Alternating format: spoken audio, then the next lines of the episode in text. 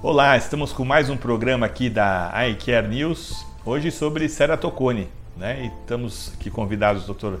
Gabriel Gorgoni. Isso mesmo. e eu também sou convidado, que eu me convidei, né? Eu sou Renato Neves, diretor do grupo iCare de clínicas oftalmológicas.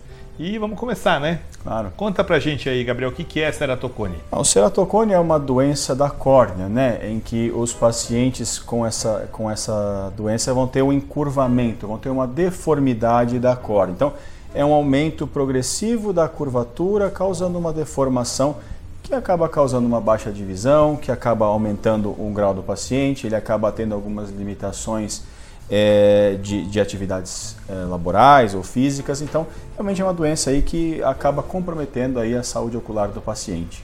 E essa causa é genética, né? A pessoa tem uma predisposição a ter, às vezes tem um primo, tem né? o seu tem componente familiar, seus né? irmãos, né? Uhum. Podem ter, às vezes até um astigmatismo, não é um ceratocone, mas é um astigmatismo meio difícil, né?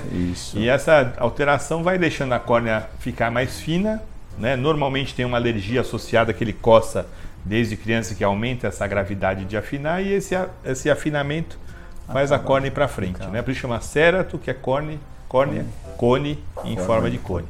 Você falou do, do, do, componente genético, que ele é muito importante e prevalente, e acontece mesmo, mas eu tenho um caso de um amigo médico meu, da minha turma, é, em que ele não tem predisposição nenhuma, mas de tanto coçar o olho, ele acabou causando um pequeno ceratocone nele. Então é bom lembrar disso também que esse ato de coçar aí tão prevalente, ainda mais nessa época do ano, de inverno, de tempo seco, as pessoas acabam coçando com muita força, com muita intensidade ou com muita frequência os olhos e acaba também deformando um pouquinho, né? Ontem foi dia de São João, né? Então junho é o mês violeta, que é o mês da conscientização do ceratocone, que o principal é não coçar os olhos, né? Então toda aula que eu dou de ceratocone, no fim assim, não coce seus olhos, né? Porque é, uma, é o principal que a gente tem que fazer realmente para não quem tem a predisposição ou mesmo quem pode aparecer e afinar sua córnea coçando não deve fazer. Né? Então, uh, muito comum né, o ceratocone aqui no Brasil, né, população jovem. A gente sabe ao redor do pode ter ceratocone com 5 anos, 6 anos já aparecer, né?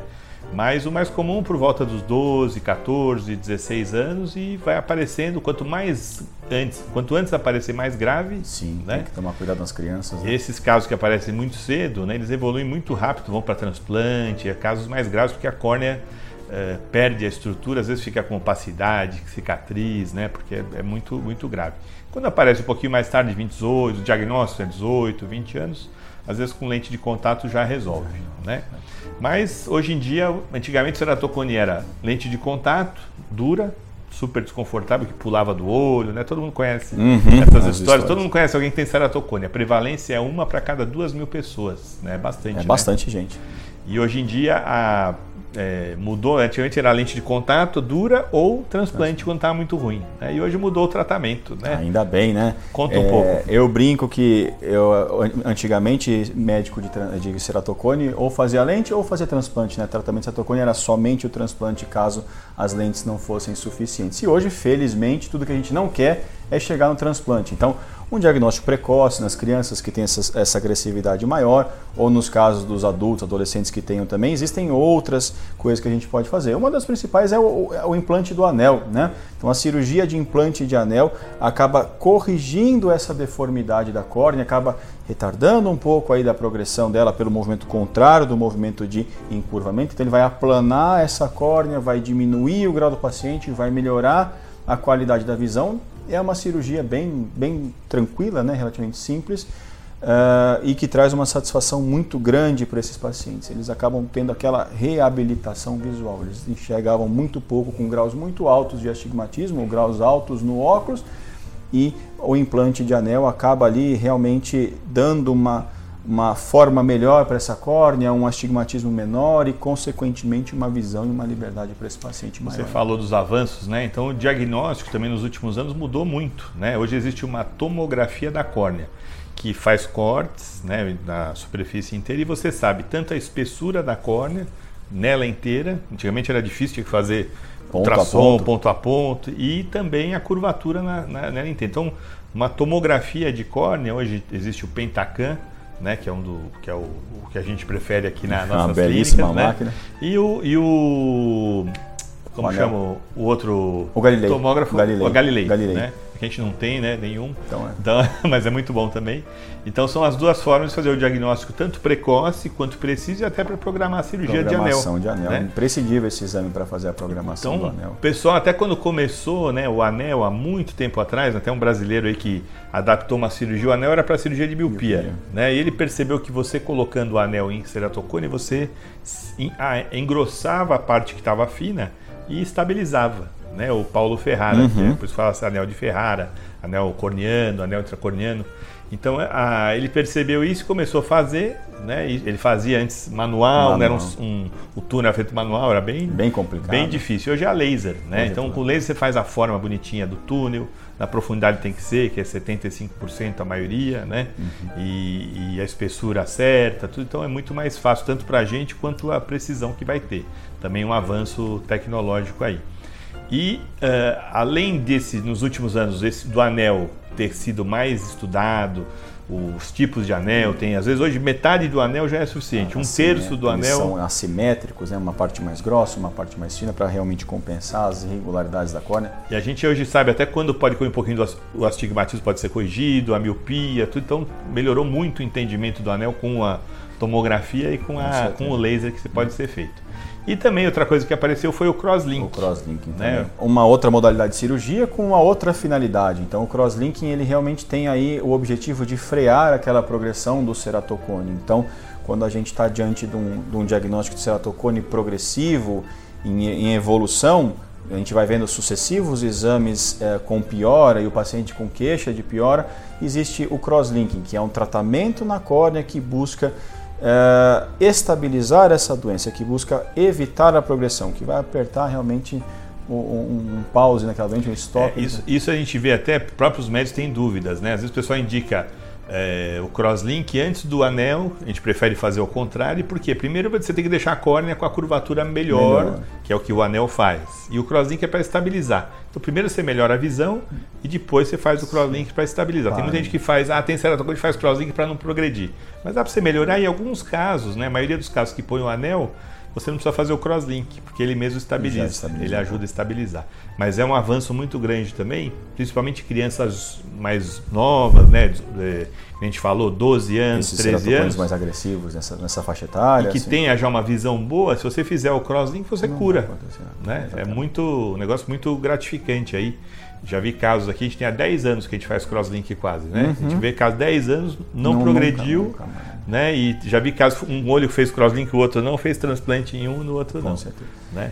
É, eu acho que a tecnologia, como a gente está falando, para essa doença, para o cetocone, ela veio agregar muito, né? É, você tem exames como a tomografia, você tem uh, lasers que vão fazer túnel, os túneis dos anéis, os crosslinks estão bem menos agressivos. Eu acho que tecnologia embute muito, ajuda muito nesses casos, né? E torna também um, um tratamento personalizado. Né? A gente vai fazer individualmente para cada um. Um túnel mais grosso, um túnel mais fino, um túnel mais comprido, um anel maior, dois segmentos de anéis, tudo realmente individualizado. Então, a, a, a, tecnologia, os exames e as cirurgias, elas são realmente voltadas para a necessidade do paciente, não é aquela coisa... E, e, falando em tecnologia, a lente de contato também mudou muito.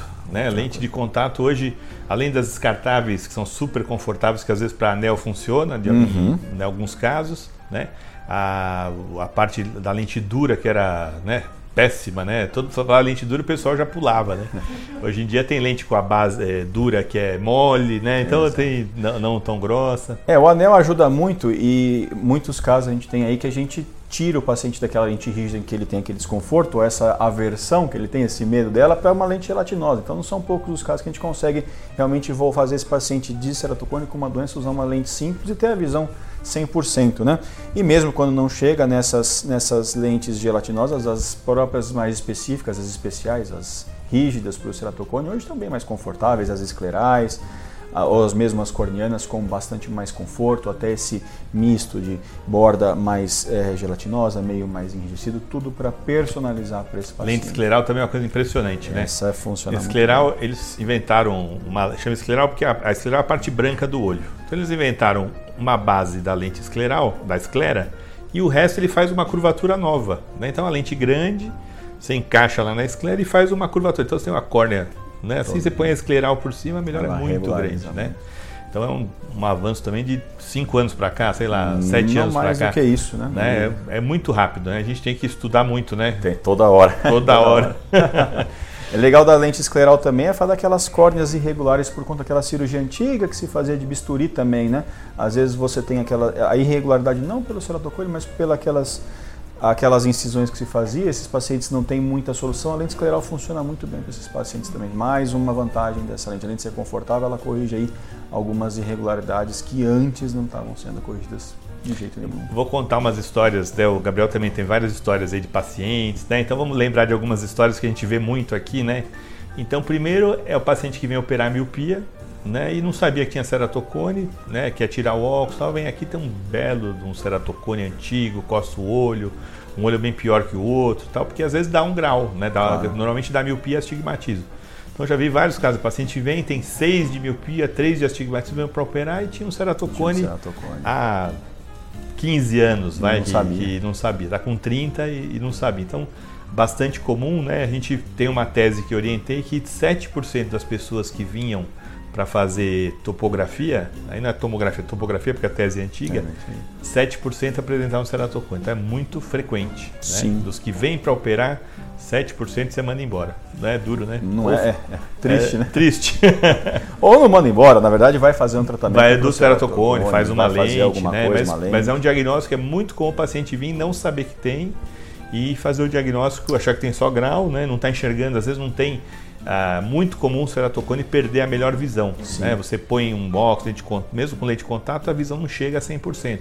80, 40, 50, é muito Sim. comum, né? É, não vai longe. Hoje mesmo, atendendo de manhã, peguei um paciente desse jeito. Queria fazer a cirurgia refrativa, não tinha nenhum exame prévio, a gente chegou lá, tem um, um começo no ceratocone, né? Então, bem, tá vendo? Vai na prática, né?